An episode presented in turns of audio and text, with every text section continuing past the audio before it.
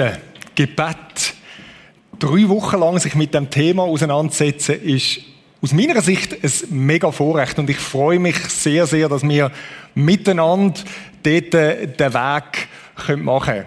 Und ähm, in dieser Serie geht es ein bisschen um etwas, wo man, wo man sagt, im Normalfall fange ich an so beim Weiten, beim Allgemeinen an, der grosse Kontext, und dann wird es immer konkreter. In dieser Serie ist es ein bisschen umgekehrt. Ich fange sehr, sehr konkret an heute. Und dann werden wir aus dem heraus immer ein bisschen den weiteren Kontext verstehen. Und ich bin gespannt, wohin uns die Reise führt. Will wir heute so konkret anfangen, sind ihr jetzt gerade schon von Anfang an gefragt, also ihr, wo da sind, auch ihr, wo daheim im Livestream sind. Und zwar möchte ich gerade mit einer Umfrage starten zu euch. Ihr könnt jetzt, ihr dürft im Gottesdienst euer Handy führen, ihr dürft das einstellen und es wird jetzt gerade eingeblendet, geht auf menti.com, benutzt den Code und dort erwartet euch eine Umfrage. Eine kleine Umfrage, wo sich darum dreht, wie sieht denn dein Gebetsleben aus? Also nicht, ähm, wie viel bettest du oder so, ganz egal, ob du fünf Minuten bettest am Tag oder fünf Stunden oder überhaupt nicht. Die Frage ist, die 100 Prozent, wo du hast zum Thema Gebet, wie setzen die sich zusammen? Welche Art von Gebet ist das dort? Da haben wir so die Paar, die, die schon drin sind, ähm, die Begriffspaar, äh, Bitte, Fürbitte ist zum Beispiel etwas, oder Danke und Anbetung, ähm, Buß und Klage und so weiter. Tun mal dort bewerten. Während ihr das macht, tue ich noch kurz etwas zu der aktuellen Serie sagen. Unerhört beten. Das ist ja ein interessanter Titel, oder? Einerseits heißt das, es geht ums Thema unerhörte Gebet. Also was, wenn Gebet nicht erhört werden? Um das wird es nächste Woche ein bisschen konkreter gehen. Aber unerhört ist ja etwas, wo doppeldeutig ist. Unerhört kann auch heißen frech, oder? Das ist auch unerhört. Frech beten, was heißt denn das? Oder unerhört, das ist außergewöhnlich, über die Maßen. Das alles steckt in dem Wort drin und soll auch ein bisschen vorkommen in dieser Serie, dass man sagt, die verschiedenen Nuancen von dem möchten wir anschauen. Ich freue mich drauf. Jetzt schauen wir mal, ob wir schon ein erstes Resultat haben. Mal das Resultat einblenden, wie das da aussieht, ob es da schon etwas hat. Ja, sehr gut. He? Also bitte, für bitte, im Moment an der Spitze. Ähm, das ist noch oft so, oder? Ich würde sagen, wenn man es vor zehn Jahren gemacht hätte, die Umfrage, wäre wahrscheinlich Dank und Lobpreis noch ein bisschen weiter unten gewesen. Da ist ein Lobpreis und Dankeskultur auch entstanden. Einfach miteinander reden, das finde ich faszinierend. Da hätte ich gedacht, das wäre ein bisschen tiefer. Aber um das wird es heute gehen, vom Schwerpunkt her. In dieser ganzen Serie, wenn man das so ein bisschen beobachtet, werden wir um das, was im Moment an der Spitze ist, den Schwerpunkt legen. Bitte, Bittgebet. Das ist ja oftmals auch das, was uns stark beschäftigt. Jetzt können wir es wieder ausblenden, dass wir nicht zu stark abgelenkt sind. Bitte und Fürbitte das ist so der Schwerpunkt dieser Serie. Und dort, vielleicht habt ihr den Satz auch schon gehört, oder die Aussage, funktioniert dein Gebet. Das ist noch ein interessanter Satz, oder? Funktioniert Gebet. Ja, was meint man damit? Funktioniert Gebet? Ja, ist das irgendwie, macht Gott das, was ich will? Oder? Er hört das. Oder funktioniert Gebet, wenn wir vorher das Worship und Anbetung haben? Ja, wenn ich Gott Danke sage, funktioniert es dann und ich fühle mich nachher besser. Könnte das so ein Ansatz sein, oder?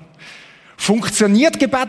Erinnert einen so ein bisschen an das, wo man vielleicht auch schon ein paar Mal gehört hat, Gott ist im Fall kein Automat. Gott ist nicht etwas, du schmeißt oben deine Gebetsmünzen rein und das Resultat, wo du willst, kommt aus raus. Das wissen wir, dass Gott kein Automat ist, oder? Wir würden sagen, nein, Gott ist kein Automat. Es ist doch eine Beziehung. Es ist Ausdruck von Beziehung? Ja. Aber die entscheidende Frage ist, was für eine Beziehung denn? Über das machen wir uns übrigens nicht so viel Gedanken. Was meinen wir denn damit, wenn wir von dieser Beziehung mit Gott redet? Und in meiner Dissertation, wo ich die letzten Jahre ein bisschen daran verbracht habe, hat es einen Schwerpunkt gehabt, wo ich mich auch mit Beziehungswissenschaften, auf Englisch Relationship Science, auseinandergesetzt habe. Und dort gibt es eine so eine Richtung, wo so wie zwei grundlegende Arten Modi, also Modus, wie man in einer Beziehung kann leben, beschrieben werden. Und ich glaube, das kann uns noch inspirieren bei dem Thema Gebet. Ich habe das mal so dargestellt mit so diesen zwei Sachen.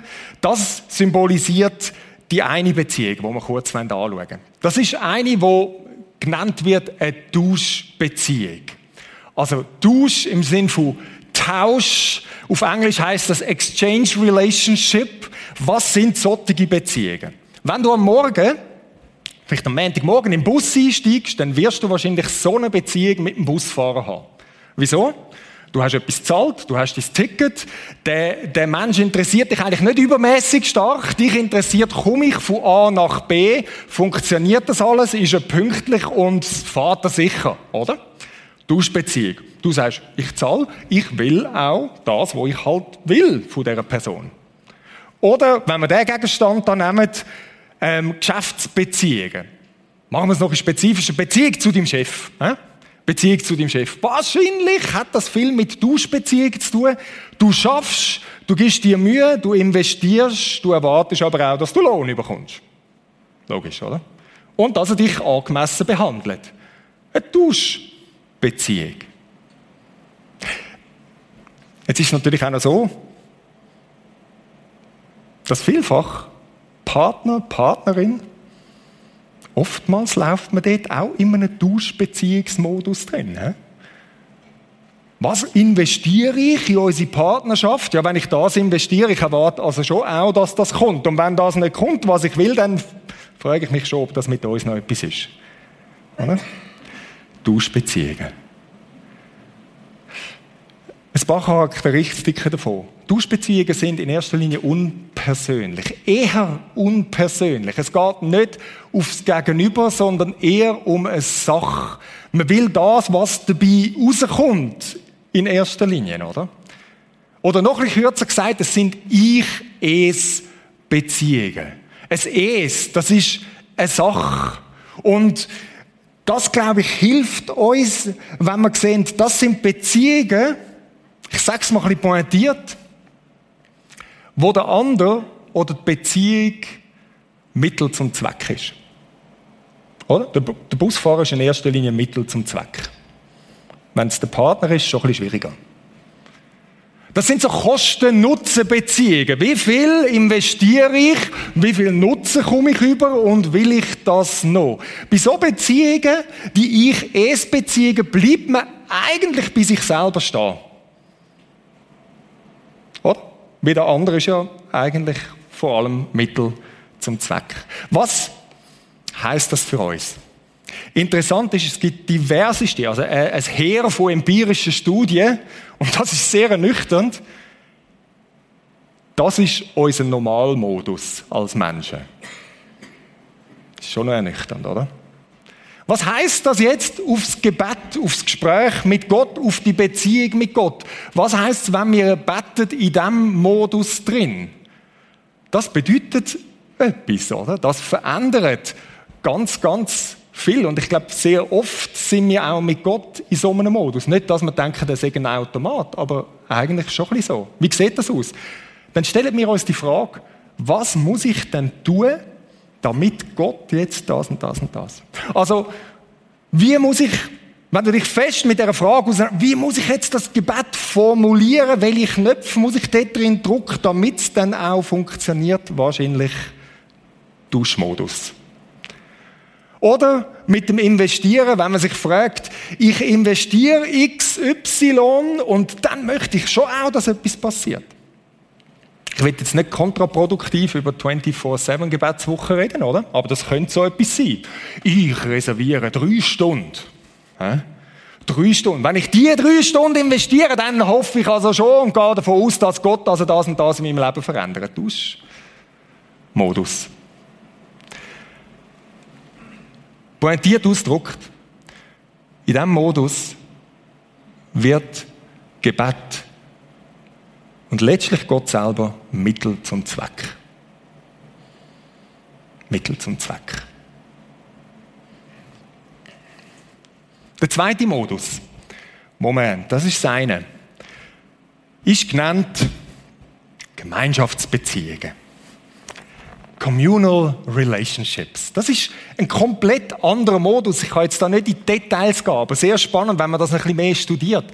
Was sind das für Beziehungen? Das sind die Beziehungen, die uns am nächsten sind, die näher, die intimeren Beziehungen, die, die uns am wichtigsten sind. Zum Beispiel eine Beziehung von einer Mutter zum Kind oder von einem Vater zum Kind, wo du sagst, also äh, meistens ist es nicht ein Zweck, das Kind, oder? Sagst du, nein, das, das geht um, um das. Oder Freundschaften. Freundschaft ist ein ganz gutes Beispiel, oder? Freundschaften, echte Freundschaften, haben mit dem zu tun, zu sagen, Freundschaft selber, das ist das Entscheidende, das Wichtige dort drin. Und was zeichnet Gemeinschaftsbeziehungen aus? Eben das Gegenteil von dem, was wir vorher gesagt haben, sie sind persönlich und personenbezogen. Was heißt persönlich? Es involviert mich als ganze Person, nicht einfach nur etwas von mir. Personenbezogen. Es geht um mein Gegenüber. Und darum kann man das auch ganz kurz so ausdrücken. Es sind Ich-Du Beziehungen. Das ist der bekannte Philosoph Martin Buber hat das bekannt gemacht, vor ihm schon andere. Aber das Ich, Du heißt, ich nimm den anderen wirklich als Person wahr, als Gegenüber wahr. Das sind die Arten von Beziehungen. Was heißt das aufs Gebet bezogen? Wenn Gebet in so einem Modus drin stattfindet. Das heißt, ich komme zu Gott wegen ihm um Gemeinschaft mit ihm zu haben. Einfach mit ihm zusammen zu sein. Auch ohne Zweck und Resultat. Ich will es mal so auf den Satz bringen. Gebet ist nicht Mittel zum Zweck. Gebet ist der Zweck. Gebet ist nicht einfach Mittel zum Zweck. Obwohl es oft mir dort drin laufen. Gebet selber ist der Zweck. Um das geht es. geht um die Verbindung. Und das ist die Grundlage für alles, was wir in dieser Serie noch werden anschauen. Das ist die Grundlage. Mit anderen Worten, Gott ist uns unerhört näher. Das ist eine unerhört nähe Beziehung. Wieso unerhört? Er ist immer noch Gott. Er ist der Schöpfer vom Universum, er ist der große, unendliche Gott. Und jetzt reden wir da von Sachen wie Freundschaft mit Gott. Das ist ja schon ein bisschen unerhört, oder? Aber wenn wir in die Bibel hineinschauen, das gesamte Ding anschauen, dann ist es genau diese Art von Beziehung. Man könnte wirklich sagen, intime Beziehung ist es das, was immer Gottes Absicht war. Freundschaft mit uns. Und jetzt möchten wir jemand von denen anschauen, wo so eine Freundschaft gelebt hat, wo das ausgedruckt wird im Alten Testament. Ganz eine bekannte Person, es ist der Mose. Und von Mose hat es ein Vers, wo ich sehr faszinierend finde, wo eben die Beziehung beschrieben wird. 2. Mose 33, Vers 11. Der Herr sprach mit Mose von Angesicht zu Angesicht, wie Freunde miteinander reden. Oder? Angesicht zu Angesicht das ist so ein bisschen altbachene Sprache. Aber was heißt das? Von Angesicht zu Angesicht. Er ist näher. Die Gesichter sind näher. Man kommt sich gegenseitige Komfortzonen rein, oder? So, dass der Kreis, nein, das wird durchbrochen. Angesicht zu Angesicht. Wie Freunde miteinander reden. Schon faszinierend. Jetzt müssen wir es noch ein bisschen mehr füllen. Wir werden das Gespräch anschauen, wo der Mose mit Gott hat und Gott mit dem Mose, also die zwei miteinander. Ein Kapitel vorher, 2. Mose 32. Es gibt ganz viel so Gespräche zwischen ähm, Mose und Gott und ich finde jedes von denen unheimlich faszinierend. Manchmal auch wirklich amüsant, also finde ich einmal, weil das ist ja so, oder? Also wenn Freunde miteinander schwätzen, dann ist es recht persönlich. Und ein so ein Beispiel möchten wir miteinander anschauen. Der Kontext ist folgender. Mose ist auf dem Sinai, hat gerade das Gesetz bekommen und während er dort oben ist und es ein bisschen lang geht, tickt das Volk Israel komplett aus, oder? Dort unten, sie gießen sich ein goldiges Kalb, machen den Götz, sagen, das ist unser Gott und es geht recht bach ab. Und in diese Szenen hinein, der Mose ist noch oben am Berg, findet das Gespräch statt. Das sprach der Herr zu Mose. Steig, steig schnell hinab, denn dein Volk, das du aus Ägypten herausgeführt hast, das komme ich nachher noch kurz zu sprechen, hat etwas Abscheuliches getan.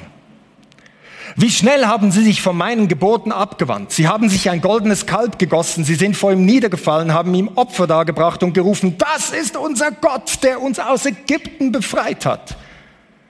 Ich kenne dieses Volk genau und weiß, wie stur es ist. Also Gott ist frustriert, oder? Könnte man so sagen, Gott ist frustriert. Er denkt, hey, normal, so kurz und oh, es geht alles bach ab. Mose. Und da redet er mit Mose, seinem Freund, und lässt seinen Frust raus. Und jetzt der nächste Satz. Spannend. Das ist auch so etwas, was zwischen Freunden läuft, oder? Jetzt sagt Gott zu Mose.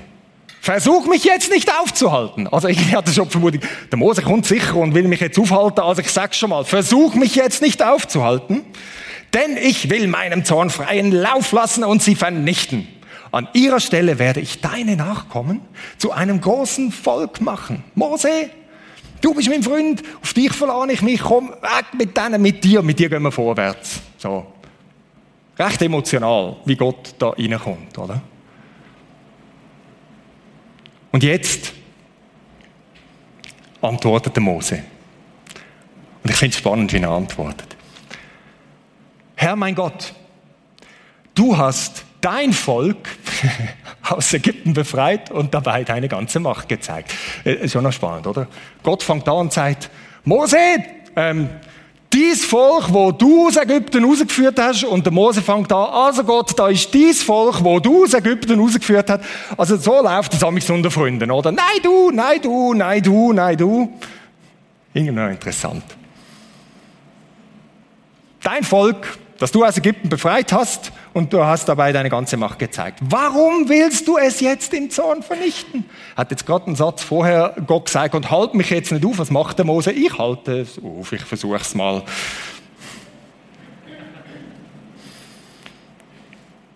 Warum willst du es jetzt im Zorn vernichten? Und jetzt fängt er an argumentieren, oder? So. Sollen die Ägypter etwa sagen, der Herr hat die Israeliten nur aus unserem Land geholt, um sie in den Bergen zu töten, um vom Erdboden verschwinden zu lassen? Also siehst Gott eigentlich, sei nicht länger zornig über dein Volk, lass das Unheil nicht über sie hereinbrechen. Gott, das ist nicht so eine gute Idee, wo du da gehabt hast. Ich als dein Freund, ich, ich mach dir mal einen anderen Vorschlag. He? Und dann fängt er an, Gott erinnern. So, ja, das ist ja nur der allmächtige Gott, der allwissende Gott und so. Und der braucht sicher eine Erinnerung. Nein, eigentlich nicht, aber so reden die Freunde miteinander. Denk daran! Wie wenn er nicht daran gedacht hätte. Denk daran, dass du deinen Dienern Abraham, Isaac und Jakob bei deinem Namen geschworen hast, ich lasse eure Nachkommen so zahlreich werden wie die Sterne am Himmel. Sie werden das Land, das ich euch versprochen habe, für immer in Besitz nehmen. Okay. Und dann der letzte Vers von dem Abschnitt, der finde ich total faszinierend, wo wieder Gott kommt da lenkte der Herr ein und ließ das angedrohte Unheil nicht über sie hereinbrechen. Gewisse Bibelübersetzungen sagen, da reute es den Herrn. Uh, starkes Wort. Da reute es den Herrn. Wenn das Gespräch nochmal anschaut, die, die fangen an miteinander. Du Mose, also das sind deine Leute, die du rausgeführt hast. Mose sagt, nein, nein, das sind deine Leute, die du rausgeführt hast. Halt mich nicht auf, du Gott, ich finde es nicht so eine gute Idee, was du da hast. Und am Schluss von dem Gespräch sagt Gott, okay, Hast recht. Gott und der kleine Mose. So, von Angesicht zu Angesicht, freundschaftlich miteinander unterwegs. Ich finde das total faszinierend. Freundschaft. Illustriert in so einem Gespräch. Das ist ein Gebet. Jetzt denkst du vielleicht, ja, aber das ist der Mose.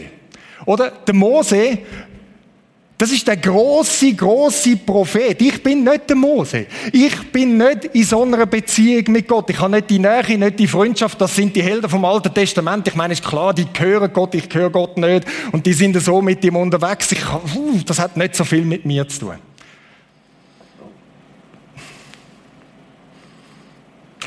Ich habe etwas für dich. Es hat mal jemand etwas genau zu diesem Thema gesagt. Der jemand war nicht nur jemand, sondern Jesus Christus selbst persönlich. Was hat er gesagt? Ihr könnt es nachlesen, vielleicht daheim im Lukas 7, 28. Lukas 7, 28, da redet er davor, das sind all die, all die Propheten im Alten Testament. Der Mose ist einer von denen, all die Glaubenshelden. Und jetzt äh, ist da einer, der Johannes der Täufer, wo mich ankündigt. Und dann sagt Jesus, der Johannes der Täufer ist der größte von all diesen Propheten. Also größer noch als der Mose. Puh, das ist schon mal etwas Spezielles. Und jetzt geht er noch einen Schritt weiter und sagt, also. Aber weißt du was? Der größte ist der Johannes der Täufer von denen. Aber der geringste im Reich Gottes ist größer als er. Puh. Der geringste im Reich Gottes ist größer als jeder irgendwie alttestamentliche Prophet, als der Mose. Was meint er damit? Der geringste im Reich Gottes. Das sind die, wo in dieser Verbindung mit Jesus Christus sind. Mit ihm hat das Reich, das Neue angefangen. Du sind Tod, du seine Auferstehung, ist eine neue Dimension angebrochen. Eine neue Dimension von näherer Beziehung, die möglich ist.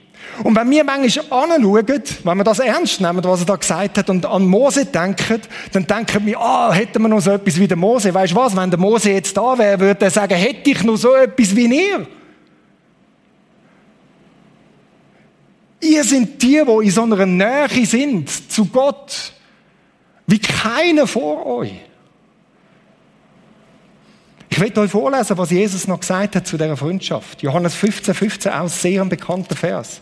Johannes 15, 15.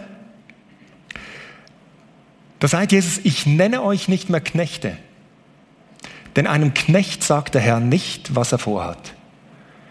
Ihr aber seid meine Freunde, denn ich habe euch alles anvertraut, was ich vom Vater gehört habe. Alles, was ich vom Vater gehört habe, die, die, die Geheimnis, das Innerste, das, was bewegt, was Gott selber bewegt, das vertraue ich euch an. So eine Nähe von Beziehung. In so einer Beziehung können wir sein, wenn wir uns auf den Jesus Christus eingeladen haben. Das ist alles andere als nichts. Das fasziniert mich. Wir sind seine Freunde.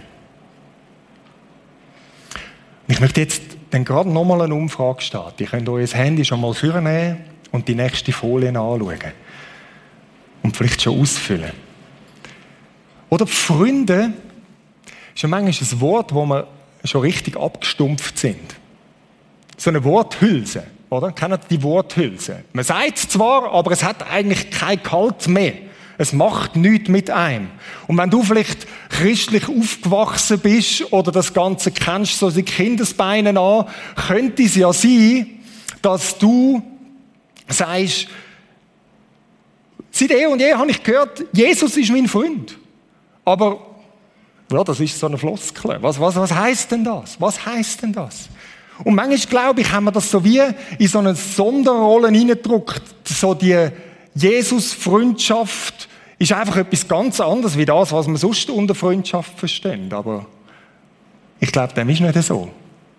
Und darum, überleg dir mal einen Moment einen Freund oder eine Freundin oder einen guter Kollege oder eine gute Kollegin. Einfach jemand in deinem Leben, wo du sagst, hey, das ist so eine richtige Person, wo ich gern mit ihr zusammen bin.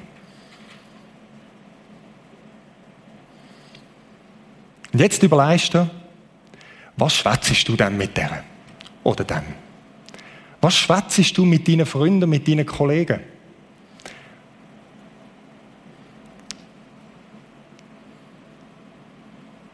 Mal schauen, ob schon Sachen reingekommen sind. Schauen wir es mal an. Was schwätzt man mit Freunden, mit Kollegen? Da hat schon vieles, hä? Familie, Pro ja, ja, ist gut. Freude einfach über das Leben, über Gefühl, über Gesundheit, was mich beschäftigt, über Sex, was haben wir da noch alles? Über die Arbeit, über Ängste, über die Freizeit. Das ist so ein allgemeines Wort. Ja, über die Freizeit. Ich schwätze mit dem über das neueste Bike, über, über ähm, den tollsten Bass, was es eigentlich gibt und vielleicht schon noch toll wäre. Ähm, über das, wie es mir gerade irgendwie geht. Da kommt ganz, ganz über Gott und die Welt. Ganz, ganz vieles allgemeines Zeug. Jetzt können wir es langsam ausblenden, man kann es sowieso nicht mehr lesen. Also ihr merkt, mit Freunden redet man auch über ganz Normales. Über ganz Normales, über banales Zeug. Das ist nicht immer irgendwie voll mit, mit Wichtigkeit. Manchmal auch. Aber manchmal ist man einfach unterwegs auf einem Spaziergang und sagt, hey, so toll, hast, ähm, hast du den komischen Baum dort hinten gesehen? Der sieht schon lustig aus, oder? Das ist so irgendwie etwas. Oder hockst irgendwie am See und laberst irgendeinen Stuss zusammen. Das macht man doch auch mit Freunden und Kollegen. Und dann vom Stuss bist du wieder voll zu tief und sagst, hey, mich beschäftigt das und das. Ohne dass jetzt alles muss gelöst werden, sondern einfach nur zum Teilen, oder? Das ist doch das, wie man mit Freunden unterwegs ist. Und Leute, wenn wir von Freundschaft mit Gott reden, dann ist das das, was damit gemeint ist.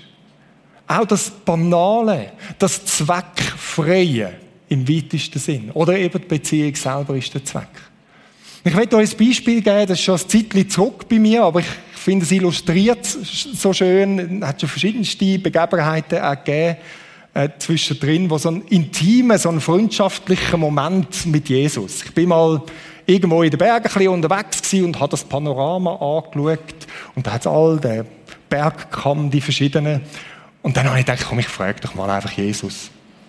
Du Jesus, äh, welchen Berg findest du den tollsten? Eine wirklich weltbewegende Frage. Also, das Geschick der Welt hängt an dem, ob ich jetzt weiss, welchen Berg Jesus toll findet oder nicht. Nein! Das ist einfach etwas, wo ich mit meiner Frau oder mit meinem Freund, wenn ich dort würde hocken, würde ich vielleicht einfach mal ein bisschen rausschauen und das sagen, ja. Und dann habe ich den Eindruck gehabt, dass er mich auf etwas hinweist. Ich kann jetzt nicht im Detail darauf eingehen. Ich glaube, es ist wichtig, dass wir auch Freundschaft als gegenseitige Beziehung verstehen. Ich glaube, Gott redet auch mit uns. Manchmal einfach nur durch einen Gedanken und manchmal nehmen wir es nicht wahr und so ein Gedanken ist gekommen. Ich habe gefunden, okay. Und ich habe das Gefühl, er sagt der dort. Also ernst jetzt, Jesus, der? Ich sehe nichts Spezielles.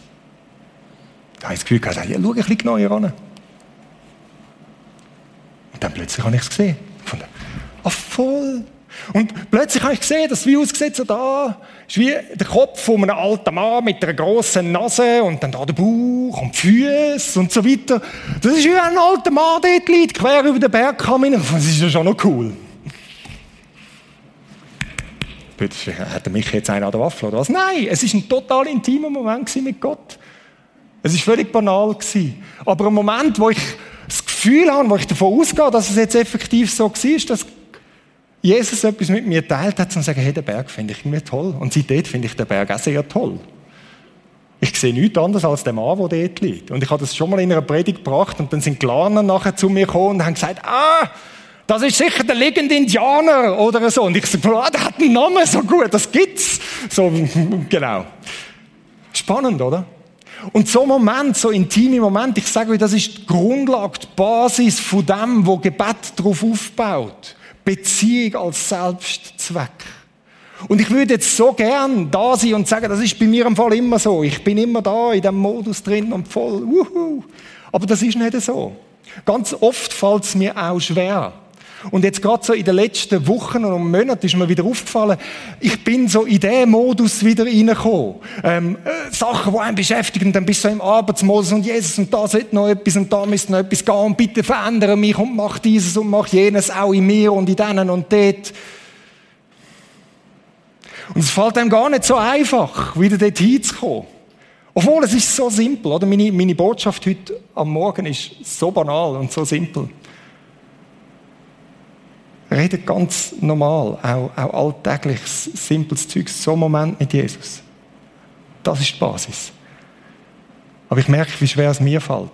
Ich habe vor zwei, drei Wochen, Barbara und ich, also meine Frau und ich, wir haben damals so stille Tage.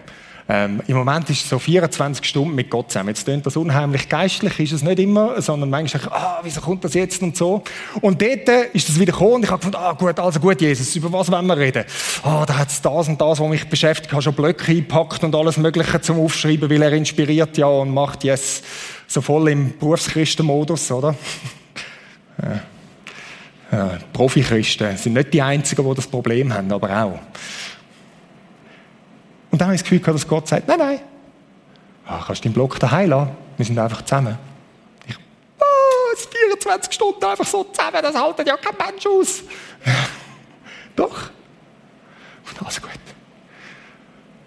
Es ist nicht komplett gelungen. Aber es hat ganz viel so gehabt von der, von der Nähe, von der Intimität. Irgendwo am Spazieren, so banal wie das klingt, ich bin dort am viel spazieren und dann, und dann siehst du irgendwie ein Pflänzchen am Weg und dann sagst du, das ist so ein cooles Pflänzchen.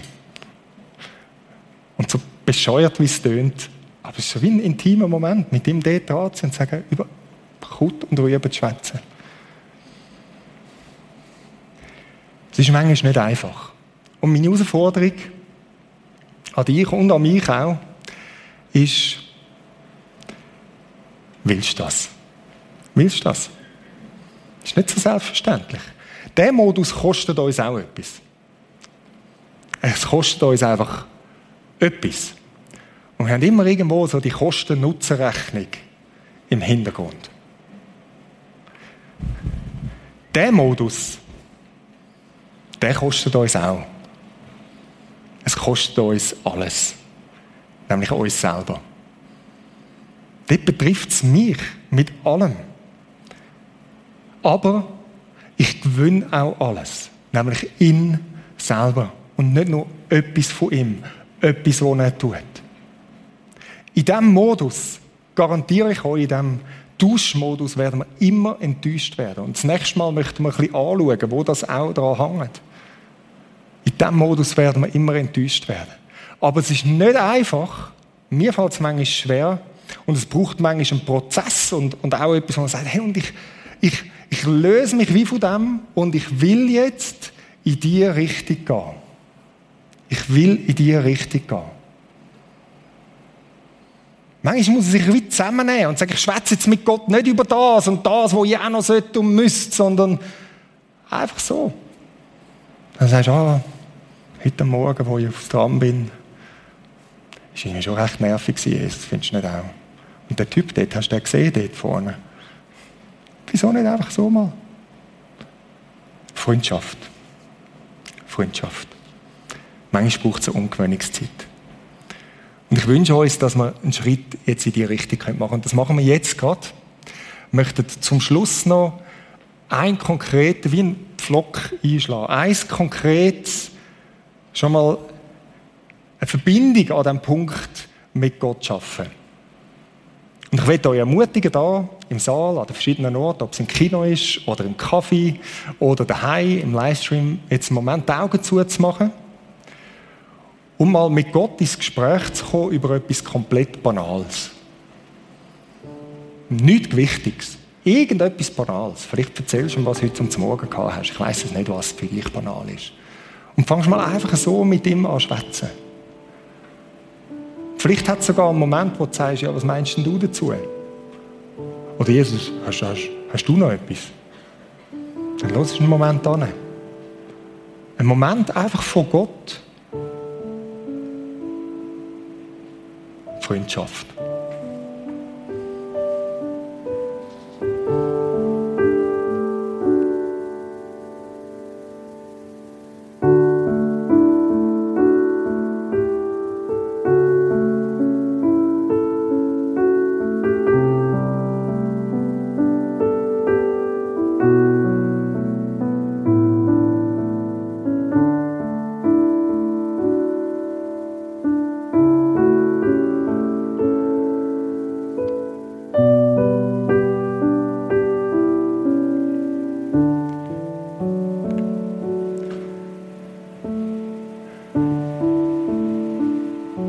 Vater im Himmel, ein enormes Vorrecht,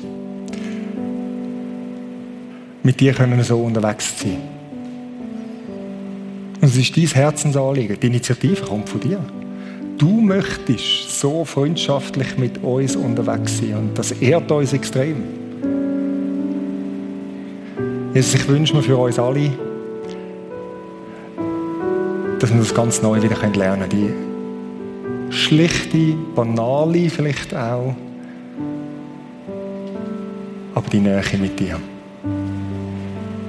Aus dem heraus kommt alles andere, aus dem heraus kommt alles Grosse. Danke für das. Und danke, dass du das jetzt gerade machst, jetzt gerade anfängst, Vielleicht ist es für Leute ganz normal, vielleicht für andere noch nie. Vielleicht gibt es Leute, die eigentlich gar nicht beten können, weil sie denken, ich weiß gar nicht wie. Jesus, ziehe sie zu dir, gerade jetzt in diesem Moment. Wir einfach schlicht anfangen, mit dir zu schwätzen.